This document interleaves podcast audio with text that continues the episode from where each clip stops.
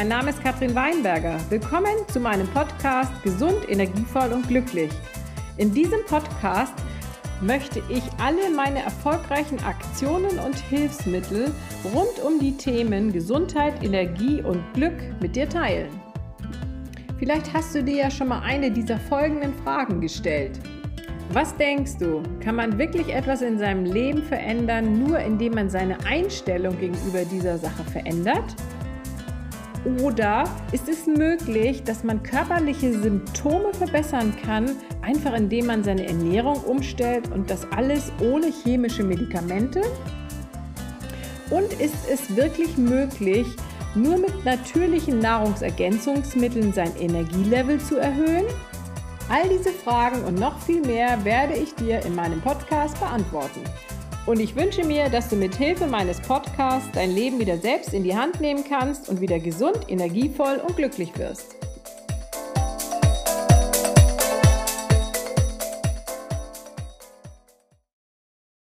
Heute möchte ich dir ein paar Tipps zum Anregen des Stoffwechsels geben. Da gibt es ein paar grundlegende Dinge, die du tun kannst. Das ist natürlich ein ganz wichtiges Thema, denn ein guter Stoffwechsel versorgt jede einzelne Zelle mit allem, was sie braucht. Dazu gehören ja die Vitamine, Mineralstoffe, Spurenelemente, Hormone, Enzyme und alles, was du inzwischen auch schon so weißt. Und ein guter Stoffwechsel ist auch dafür wichtig, dass Stoffe wie Gifte und Abfallstoffe aus dem Körper ja hinaustransportiert werden. Und es ist von ihm natürlich abhängig, wie viel Fett verbrannt wird. So, die Frage ist natürlich, warum ist der Stoffwechsel überhaupt langsam geworden oder warum ist er inzwischen gestört? Dafür gibt es natürlich einige Möglichkeiten und ich möchte dir hier ein paar Gründe dafür aufzählen. Das erste ist, wenn man zu viele Diäten in seinem Leben gemacht hat, die verlangsamen den Stoffwechsel. Also wenn man jahrelang immer wieder eine Diät nach der anderen gemacht hat, dadurch, dass man immer weniger isst, wird der Stoffwechsel dann langsamer. Denn für den Körper ist ja das Hungern eine Notsituation. Das heißt, in dem Moment, wo man anfängt zu hungern, wird er alles festhalten, den Stoffwechsel verlangsamen, damit er so lange wie möglich die Energie beibehält. Das heißt, der Stoffwechsel wird langsamer. Das ist jetzt gerade das, was man ja überhaupt nicht haben will. Und das ist auch der Punkt, warum Diäten nicht funktionieren. Weil man eine Ernährungsumstellung machen muss, wo der Körper genügend, genügend Essen und Energie bekommt und dann auf die Dinge, die überflüssig sind, dann verzichten kann. Punkt 2 hat auch mit Diäten zu tun, denn wenn du eine Diät machst, dann erhöht es dein Hungergefühl und auch dein Heißhunger. Das heißt, äh, selbst wenn, es gibt ja viele Leute, die machen dann zwei Wochen eine Diät, essen überhaupt nichts, ganz wenig, dann fangen sie wieder an zu essen und dann stopfen sie sich alles Mögliche rein und nehmen wieder zu. Und dann ist das Ganze, wo man vorher darauf verzichtet hat, umsonst gewesen. Punkt drei ist, je älter man wird, desto langsamer wird der Stoffwechsel. Das hast du vielleicht selber schon bemerkt. Das heißt, hierbei ist es gut, wenn man einfach sowieso Dinge tut, die den Stoffwechsel ankurbeln, damit er wieder schneller wird. Punkt 4 ist, dass Sport den Hunger und den Heißhunger erhöht, was du mit Sicherheit auch schon selber bemerkt hast. Das heißt, wenn man zu viel Sport macht, ist das auch nicht gut. Und Punkt 5 ist, was ich vorher schon kurz angedeutet habe, dass es nicht natürlich ist oder nicht normal ist, wenn der Körper Gewicht verliert.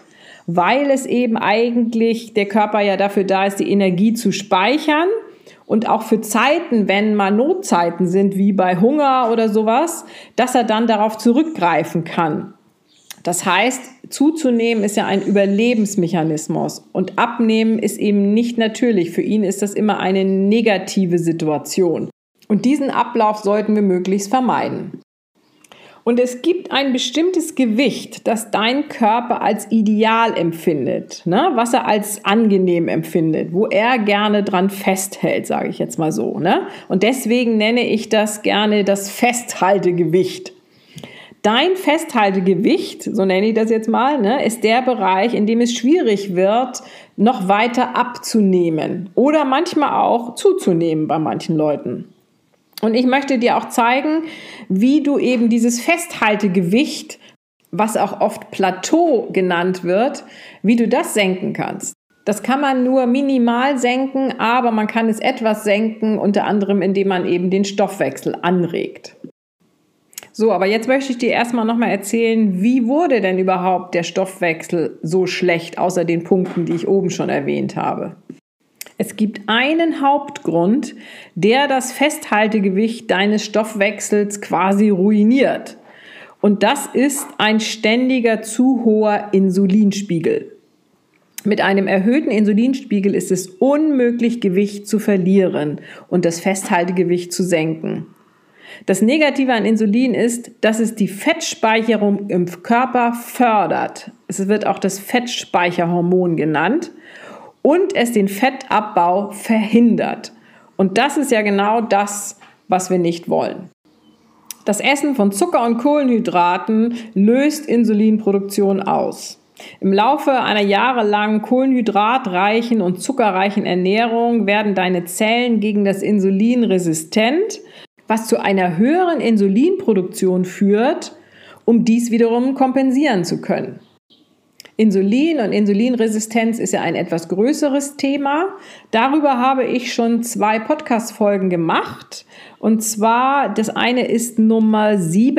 Was hat Insulin mit Dr. Jekyll und Mr. Hyde gemeinsam? Und Nummer 8. Befreie dich aus dem Bann von Draculas Schergen.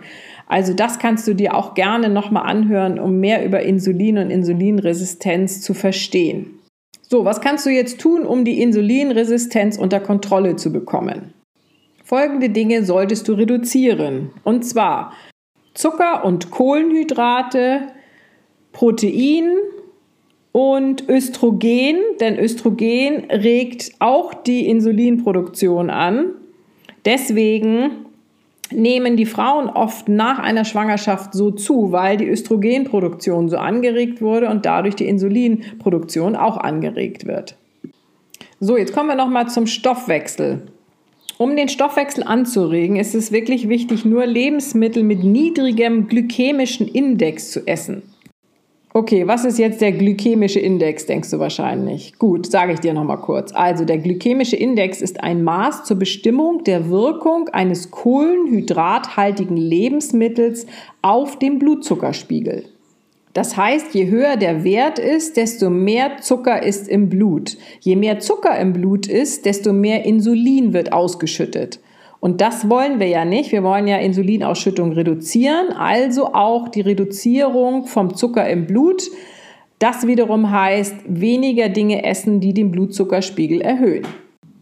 Dann eignen sich hervorragend fettreiche Lebensmittel zur Bekämpfung von Insulinresistenz und Stoffwechselproblemen. Das heißt, wenn man jetzt ein Stück Fleisch isst, wo ein bisschen Fett dran ist, dass man unbedingt dieses natürliche Fett eben mit isst. Wichtig ist das tierische Fett. Ob es jetzt auch Butter ist oder eben, wie gesagt, das Fett am Fleisch oder fetter Fisch, Makrele oder so, das ist alles sehr, sehr wertvoll und hilft, die Insulinresistenz zu handhaben und den Stoffwechsel wieder anzuregen. Und vermeide vor allem fettarme Lebensmittel. Die treiben den Insulinspiegel in die Höhe. Dann noch ein Tipp, und zwar Intervallfasten. Da hast du vielleicht auch schon von gehört. Idealerweise in einem Zeitfenster 16 Stunden zu 8 Stunden weil das Intervallfasten hilft, den starken Anstieg von dem Insulinspiegel zu vermeiden, beziehungsweise in der Zeit, wo du fastest, sinkt er eben sehr gut ab. Und es verringert eben auch die Insulinresistenz und es hilft, den Stoffwechsel anzuregen, auch wenn man es vielleicht nicht glaubt. Der erste Schritt, um zum Intervallfasten hinzukommen, wäre schon mal ähm, ein bis maximal drei Mahlzeiten am Tag zu essen und nicht zwischendurch zu naschen. Ne, das ist schon mal so die Basis. Und dann, dass man ähm, quasi das Frühstück immer weiter nach hinten schiebt. Also wenn man zum Beispiel sagt, man frühstückt eigentlich um neun, dass man dann anfängt um zehn zu frühstücken, dann um elf, dann um zwölf und dann ist man quasi schon dabei, dass man das Frühstück weglassen kann und nur noch Mittag isst und Abendbrot isst. Und das wäre das Ideale für das Intervallfasten ähm, 16 zu 8, dass du einmal eine Mittagsmahlzeit isst und eine Abendmahlzeit. Und du kannst es dir vielleicht denken, das war immer noch nicht alles. Ich habe noch ein paar mehr Tipps, die dir helfen können, den Stoffwechsel anzuregen und auch das Insulin zu senken. Zum Beispiel, erstens, nehme jeden Tag einen Esslöffel Apfelessig zu dir in einem Glas Wasser zur Mahlzeit oder am besten direkt vor dem Essen zu trinken. Zweitens, fermentierte Lebensmittel wie Sauerkraut zu essen ist sehr, sehr gesund für Magen und Darm. Dann Lebens, drittens Lebensmittel mit hohem Kaliumgehalt zu essen. Rote Beete, grüne Salate wie Spinat, Rucola, Brokkoli und so weiter.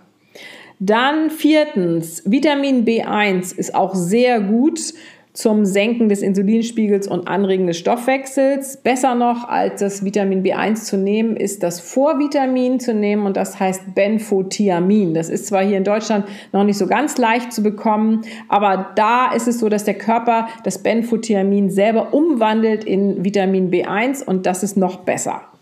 Dann Ballaststoffe aus Gemüse viel zu dir nehmen, wie zum Beispiel Grünkohl und Sellerie und so, denn auch Ballaststoffe senkt das Insulin. Dann möglichst gesunde Fette. Ach so, welche Nummer waren wir jetzt? Äh, ich glaube Nummer 6 sind wir inzwischen. Ähm, gesunde Fette wie Bio-Butter, Kokosfett oder auch Olivenöl ähm, zu essen. Sie machen satt und das Tolle ist, äh, das Fett ist das Einzige, was man isst, was den Insulinspiegel eben nicht erhöht. Das ist auch noch das Gute dabei. Dann siebtens, senke den Cortisolspiegel, das heißt den Stress. Da habe ich auch noch mal eine Folge drüber gemacht, das habe ich jetzt gerade nicht im Kopf. Aber das ist auch ein ganz wichtiger Punkt für das täglich, für den täglichen Ablauf, einfach den Stress zu senken, denn senkt, sinkt der Cortisolspiegel und auch den Östrogenspiegel zu senken. Auch wichtig. Dann Nummer 8, schlafe genug, was auch wiederum hilft, den Cortisolspiegel zu senken, wenn du dich eben entspannst und gut schlafen kannst und bewege dich regelmäßig. Draußen spazieren gehen oder walken oder so äh, an der frischen Luft ist auch auf jeden Fall super wichtig. Ist das regelmäßig zu tun, ist wichtiger als alle drei Wochen einmal irgendwo zum High Cardio ins Fitnessstudio zu gehen. Das bringt einfach nicht so viel. Lieber einfach ein bisschen rausgehen. Und neuntens, esse viel kohlenhydratarmes Gemüse. Das heißt, wir haben natürlich auch ein paar Gemüsesorten, die Kohlenhydrate bzw. Stärke beinhalten, also alles, was unter der Erde ist, wie ähm, zum Beispiel Kartoffeln, haben eben eine Menge Kohlenhydrate und eine Menge Stärke. Das heißt, lieber Gemüse essen, was wenig Kohlenhydrate hat. So, ich weiß, das war jetzt wirklich eine Menge, was ich dir erzählt habe. Aber es ist sowieso wichtig, man muss ja immer für sich selbst das raussuchen, ähm, was man selber am besten findet von diesen vielen Tipps, die man in das Leben eben dann reinbringen kann. Ich wollte dir auf jeden Fall alle Möglichkeiten, von denen ich jetzt weiß, äh, dir einfach mal sagen. Und du kannst ja gucken, welche von diesen Punkten du in deinem Leben einfach schon mal reinbringen kannst, äh, um dein Leben eben zu verbessern. Ne? Denn nach einiger Zeit, wenn du, ähm, sage ich mal, einige dieser Punkte reinbringst, ähm, eine oder zwei alleine werden natürlich nicht reichen. Es müssen schon ein paar mehr sein, ein paar mehr um Veränderungen, die du eben machen solltest. Aber wenn du die dann reinbringst, dann merkst du nach einiger Zeit, wie eben der Stoffwechsel besser wird. Und wie bei allen Themen, äh, über die ich dir hier erzähle in meinem Podcast, habe ich alles ja selber auch einmal durchgemacht quasi. Das heißt, äh, ich hatte auch einen sehr, sehr langsamen Stoffwechsel. Ich glaube, den hatte ich sogar schon immer mein Leben lang auch als junges Mädchen. Aber der wurde dann eben, je älter ich wurde, dann natürlich auch langsamer, äh, hoher Insulinspiegel auch definitiv. Wie gesagt, all diese Dinge hatte ich auch.